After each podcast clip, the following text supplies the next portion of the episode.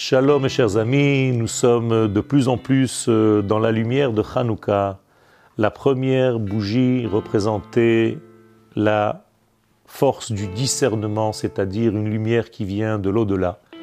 Nous sommes passés par le Chesed, par la Gvura, par la Tiferet, par le Netzach, et là nous sommes dans la sphère de Hod, et cette bougie correspond donc à cette sphère de Hod.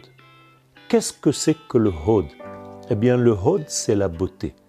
C'est une fois que tu fais les choses, une fois que tu continues les choses dans ta vie, une fois que cette lumière arrive dans ta vie, fais les choses bien. Fais les choses avec beauté. Il faut que tu aimes ce que tu fais.